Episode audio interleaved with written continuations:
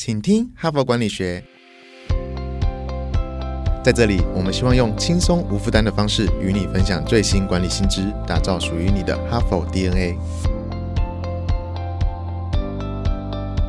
我是节目主持人杨玛丽 Mary。今天节目一开始呢，我想要问你们一个问题，就是你今天在哪里上班？你是在你的家里的卧房，还是在家里的客厅？是到你的公司啊，还是在在什么地方？那你是穿睡衣上班吗？还是有穿正装啊？啊，那你是素颜呢上班呢，还是打扮上班？哈，其实过去一年多来，全世界都陷入这个新冠肺炎的危机。其实很多国家早就实施远距上班或在家上班，哈。直到最近几个月哈，那欧美的国家施打疫苗的比例比较高，所以欧美国家才陆陆续续啊回办公室去上班。那这一股在家上班的氛围，在台湾呢，其实一直都不明显，因为台湾的疫情在直到今年五月以前都控制的还不错哈。那么五月十四号台北进入三级警戒，五月十九号前台湾进入三级警戒呢，台湾人呢才深刻的了解，没有办法去办公室上班，必须在家上班这样的生活呢，台湾也终于碰到了哈。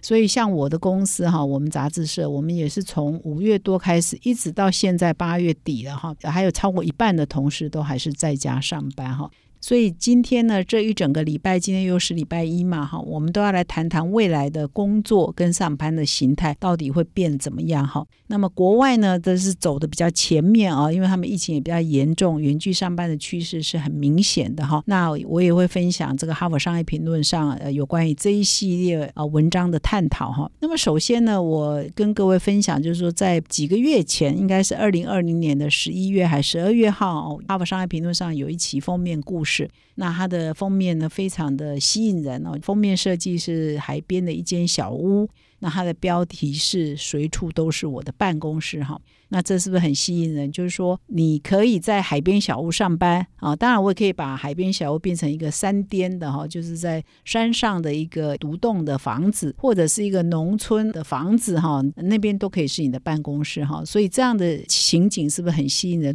至少呃是很吸引我的哈。那么在美国呢，过去一年多来，因为大家都居家上班嘛，所以呢，像戏谷一带啊，就很多上班族就搬离开戏谷，因为戏谷的房子很贵，戏谷的路上也很塞，物价也是相当的贵。所以呢，因为既然都居家上班，我可能是 Google 的员工，我可能是 Facebook 的员工，我可能是什么科技大公司的员工，但是我不一定要住在戏谷啊。既然都居家上班嘛，所以一大堆人就搬到德州的休斯顿去哈，因为他们很多人就出来分享那边房子可以。住很大嘛，同样的钱可以住很大，那房价也比较便宜，物价也比较便宜，所以就有一股搬离戏谷的潮流哈。所以，如果在台湾，你也可以想象啊，如果因为疫情的关系，你的公司在台北，但是你都居家上班。如果你老家在花莲的海边，那你回花莲的海边也可以上班，然后你是领台北的薪水，或者回你父母的老家，又可以照顾父母，又可以方便工作哈。所以这个是不是很令人向往？我不知道各位听众有多少是离乡背景的人哈。其实呃，我自己就是，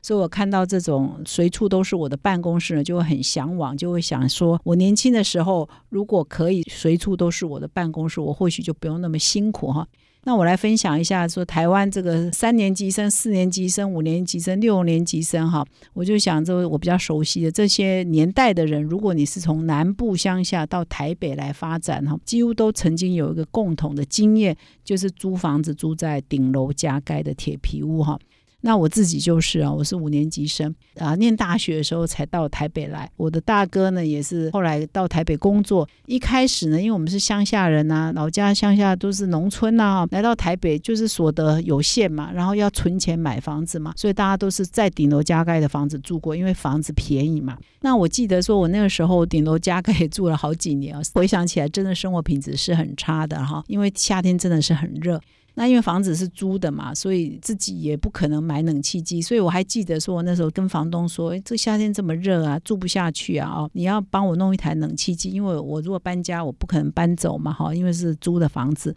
所以这个房东很妙哦，他就去找了一个非常中古的冷气机，然后只要一开呢，就轰隆轰隆轰隆，非常的吵哦。然后你知道我们也舍不得开，你知道吗？因为我们就是要存钱买房子嘛，所以呢，我记得那时候因为我已经在做新闻工作，有时候白天要在家写稿，又舍不得开冷气呢，放个冰桶，然后用毛巾呢啊弄得冰冰凉凉的，放在脖子上，放在肚子上，让自己降温哈。也过过这样的日子哦，然后晚上呢睡觉的时候才会开冷气，但是一开就轰隆轰隆轰隆，像战车一样哈。我现在在看到这个随处都是我的办公室，就想说，如果我年轻的时候网络这么普及，电脑这么普及，然后又因为可以在家工作，我就可以回我爸妈家，我何必在台北过这么辛苦的日子，然后还要存钱买房子？台北房子又这么的贵哈。所以呢，如果说未来人类的工作哈，或者是台湾人的工作，的确是有一些改变的可能，我想也会造福很多从外地来大都市找工作的年轻人，他或许就不用那么的辛苦哈，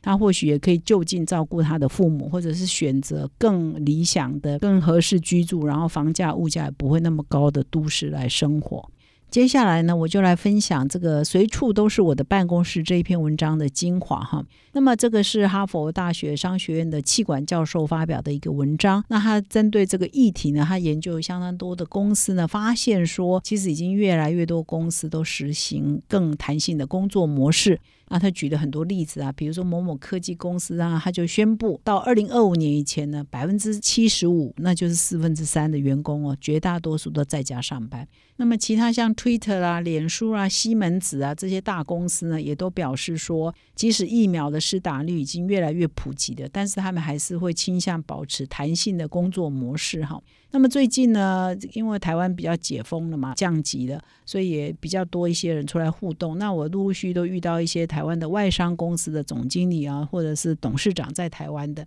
那他们绝大多数也都表示说，目前呢啊，也还是一半的员工在家上班。那么以后办公室的规划也会采取混合式的上班模式，也就是说，即使以后疫情减缓了，疫情没有了，也会开放让员工选择，比如说你一个礼拜有两天是在家上班，只有三。天需要办公室，那办公室的设计呢？也因此呢，也必须要做一些改变。比如以前可能就一个萝卜一个坑嘛，一个人一个位置。那么以后可能就没有固定位置了。其实这个没有固定位置是很多，比如科技外商，像据我了解，IBM 啊，像 Google 很多公司也都早就采取很多职位是没有固定位置啊，因为他们可以在家上班也好，或者是常常在外地开会，不常见进办公室哈。那以后这个会更普及哈，所以他办公室的规划不一定说啊，我就是减频数啊，缩小，而是说把办公室规划重新设计为更多开放的空间，更多可以讨论开会的空间，让大家回到办公室就是一个联谊的时候，然后让办公室变成更舒服，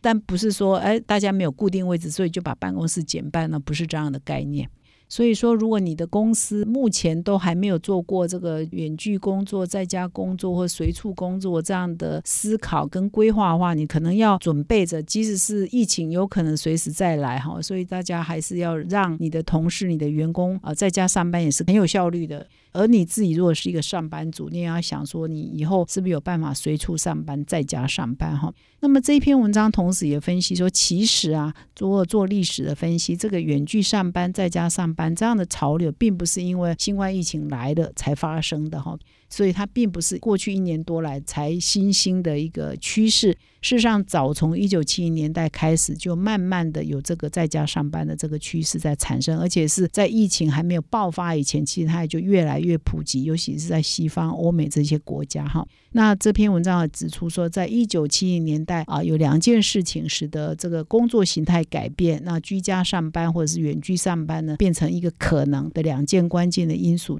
第一个是跟华人有关啊，就是早期的电脑就是一个很大的运算嘛，可以占掉一整个房间啊，整个的主机哈，主要都做比较精密的数学的运算而是属于科研的层次哈。那么后来呢，是王安电脑，就是一个华人哈，到美国去发展很成功的这个王安先生，他成立了一家公司叫王安电脑，也是在一九七五年推出全世界第一台可以编辑也可以检索功能的文字处理系统。那他就是让个人电脑或后来这桌桌机电脑可以变成普遍的一个先驱了哈。所以就是有这个新的电脑工具的出现，使得在那个年代呢，已经有开始有一些居家上班这样的先例哈。那在一九七零年代，因为又碰到了石油危机哈，如果大家还有印象的话，年纪比较大的人会有印象，就是哇，那个油价就飞涨，而且缺油哈。所以那个年代呢，因为呃员工要到办公室去上班，因为尤其是像美国这种国家，你要去办公室上班，通常是要开车的哈，根本买不到油，或者是油很贵啊，所以你的交通成本就变成非常的昂贵。因为在那个时候已经有王安电脑的出现，再加上交通成本非常的昂贵，这个双重之下呢，使得哎就开始已经有人陆陆续续的在家上班，所以那个是从一九七零年代开始就有在家上班的这样的趋势跟现象。那当然，随着电脑越来越普及啊，又从桌机又到笔电啊，然后网络越来越普及呢，那使得这个居家上班变得越来越容易嘛，哦，而且越来越多工作形态，我们讲说零碎经济啦，这个自由工作者啦，斜杠工作者啦等等，也越来越多这种工作形态的变形。所以呢，居家上班的人其实已经比以前多很多。那再加上疫情的吹波助澜哈，所以这个趋势已经是不可挡。那大家认为说，以后这个就会变成一种新常态，就是不管以后有没有疫情持续，或或者是疫情已经消失了，或许这样的形式已经会变成新的日常哈。所以我们每个人都要做这样的准备。你如果是一个公司负责人，你可能要为这件事情要有新的想象；如果你是一个个人，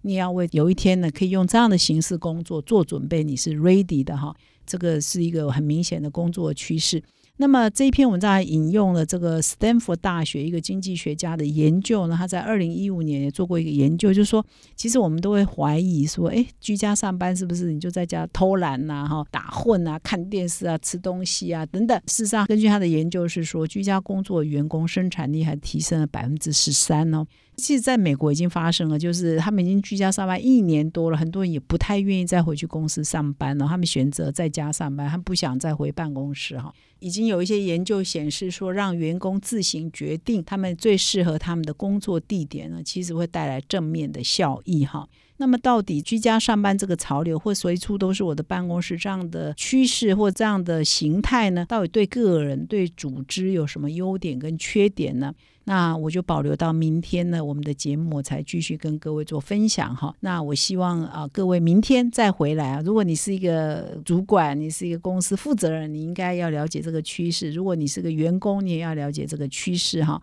那这个是未来的工作的新常态呢，我想都会影响到每一个人。最后呢，如果你喜欢这个 podcast，欢迎你现在就订阅这个节目，并且到说明栏看更多的管理观点。感谢你的收听，我们明天再相会。从团队到个人，管理的大小事都是 HBR 的事。现在就上 triple w 打 HBR Taiwan com 订阅数位版，首月只要六十元，让你无限畅读所有文章，向国际大师学习。现在就开始。